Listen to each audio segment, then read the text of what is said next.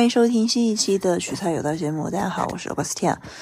我们今天要讨论的话题是，呃，玄学饰品啊，这些也算是玄学技巧。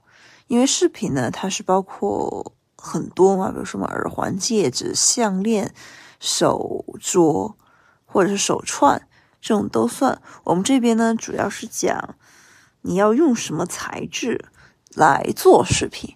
呃，这样呢就覆盖范围会广些。比如说黄金，对吧？它既可以有金项链、金耳环、金手镯，呃，还有什么金戒指，就这种都都可以。所以说，我们这一期主要是讲的一个材质。至于它是不是那种非常全的那那种呢？就是比如说都是一个，比如说举个例子，黄金就是它都是用黄金做，还是还是它是纯金的，还是镀金的？这个就丰俭由人了。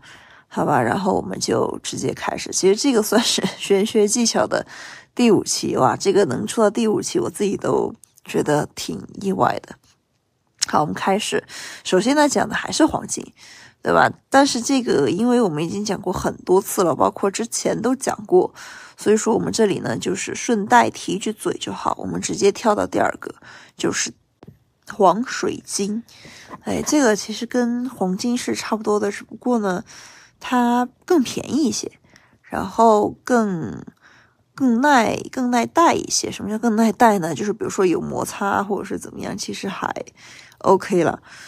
因为黄水晶它本身呢，水晶在呃最近啊，就是近几年它是比较火的，因为它就呃在女性当中也是比较火。为什么？因为它具有呃消除负能量的作用啊，对吧？另外黄水晶它除了能够招财之外，它还对脾胃也是挺好的，就不同颜色或不同材质的水晶，它其实对应的，呃，还有一些养生的一些功能功效啊。宣传是这么说的，但是我觉得戴总比不戴好，对吧？这个东西就是信则有，不信则无。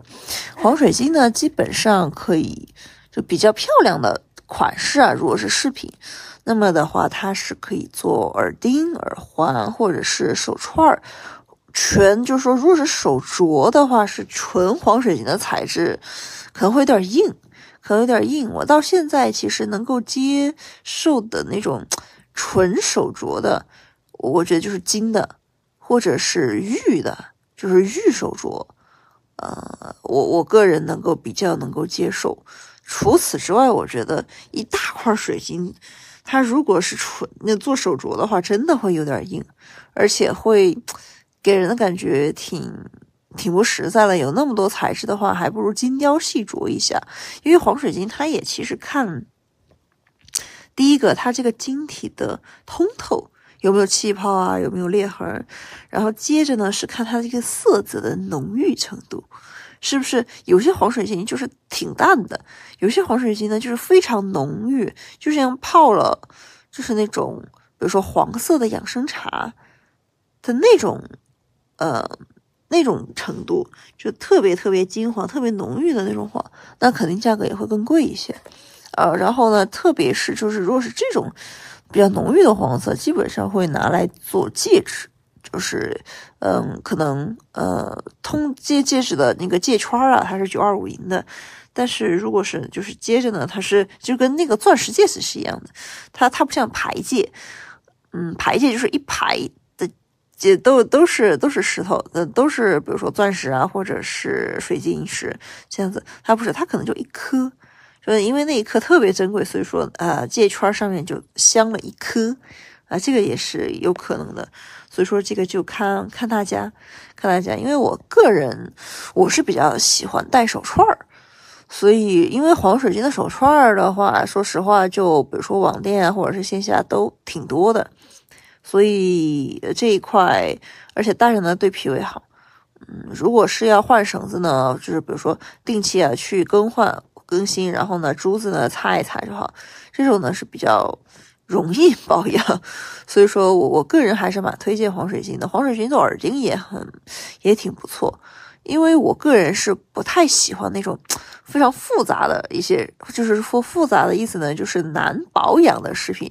然后呢，它戴着可能就是它戴着，然后呢，不要太影响我日常的一个生活。如果它戴着它，就是我要时时时时刻刻的去看它，或者是维护它，可能我就 没有那么多时间去赚钱了。所以我就是想，哎，就图个吉利。所以说我个人是比较喜欢戴手串和耳耳钉或耳环的。这个也是看大家，也是看大家，因为深圳其实也比较热，所以说戴项链真的不现实，就是它的氧化会特别快。好，我们进入下一个，下一个材质呢？对，下一个材质是你出生月份的生辰时，就这个要查一下，这个要查一下，因为不同的，就大家出生的月份不同，你带的生辰时应该是不太一样的。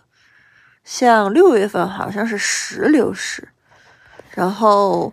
七月份的时候我忘记了，反正它有它自己的一个呃规律，它有自己的一个规律在，呃，然后八月份是橄榄石，而且每个月份的寓意啊，它是不一样的。比如说，呃，石榴石呢，可能就是比如说就养气血啊，然后多子多福呀，女性带来比较好啊，然后橄榄石可能就是。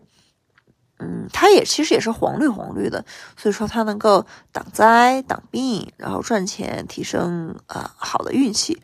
然后好像是哪一个是能够啊海蓝宝，海蓝宝好像是十月份的，它能够呃提升人的就是说话方面的能力。也有也有，当然也有小伙伴问，呃，如果我不是十月份生的，但是我想提升说话方面能力，能带海蓝宝吗？可以啊，可以。但是这个呢，只是说帮你提升这方面的能力，不是说能够帮你赚钱。当然，如果你要提升这方面能力呢，也也没有什么大问题，对吧？这也没有什么大问题。这个又不是说不能带。好，下一个，下一个呢，就大家自己去查一下，大家就知道要带什么了。然后接着就看大家是要带什么手串，还是项链，还是呃耳钉啊，就戒指啊，就这个就丰俭由人了。其实大家就按照自己的习惯来就行。然后接着是呃第三个，第三个是紫水晶，紫水晶这个是要对做生意的人而言非常重要。这个，因为基本上大家可以看到，在广东啊，这个是很常见的。首先呢，做生意的老板一定会有一张茶桌，就是办公室啊。如果是有办公室的话，线上的就不说了。如果是线下的话，第一个肯定会有一个茶桌，喝茶的嘛，谈生意的。另外呢，接着就会有一个摆件儿。而这个摆件呢是紫水晶的会居多，有些呢可能也会摆聚宝盆，或者是那种流水的摆件，或者是鱼缸都有可能。但如果是要摆一个水晶，那么基本上大概率它是紫水晶，因为为什么？因为紫水晶它除了招财之外呢，它还有一个功能，就是它能够和气生财，就是它能够帮你挡掉。或者是化解掉很多与人的冲突，对吧？然后让你八方来财都是你的客户，哎，这个谁那个只要是个老板谁都愿意。所以说，为什么紫水晶的摆件对于老板而言很重要，就是个这个原因。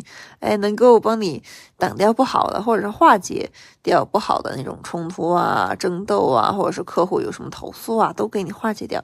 然后呢，给你来八方来财。在黄水晶之上呢，更有加持，那这个谁都愿意。然后紫水晶的摆件儿，嗯，这个其实摆件儿多，对吧？还不是一定是首饰了。嗯，其实如果是首饰的话，紫水晶的首饰，我我个人看到过的，第一个手串儿，第二个手链儿，就是那种轻量级的。戒指嘛，它不是那种纯的紫水晶的。就是就是那种也是，比如说银银圈托了一个紫水晶，然后那个紫水晶品质应该是不错的。就这种，如果你是老板的话，建建议还是买个大的，就是不是要首饰的，这个太小家子气了。然后要摆一个大件儿的那种，然后摆在办公室。至于方位嘛，摆的角度啊，哎呀，这个就你自己要测一下。比如说你今年要，比如说你。因为这个的话，其实它是要根据你办公室的整体的方位来的，呃，这个不是说你你在哪里摆会，然后呢，这个摆放的位置它可能换一年，比如说今年是这个位置，明年就是另外一个位置。我个人的，呃，我个人的就是说建议是，就是今年啊，今年是要你摆在正北正北方，正北方摆这种假山或者是就是这种能镇得住的东西，然后呢，南方放水，正南方放水，这样子。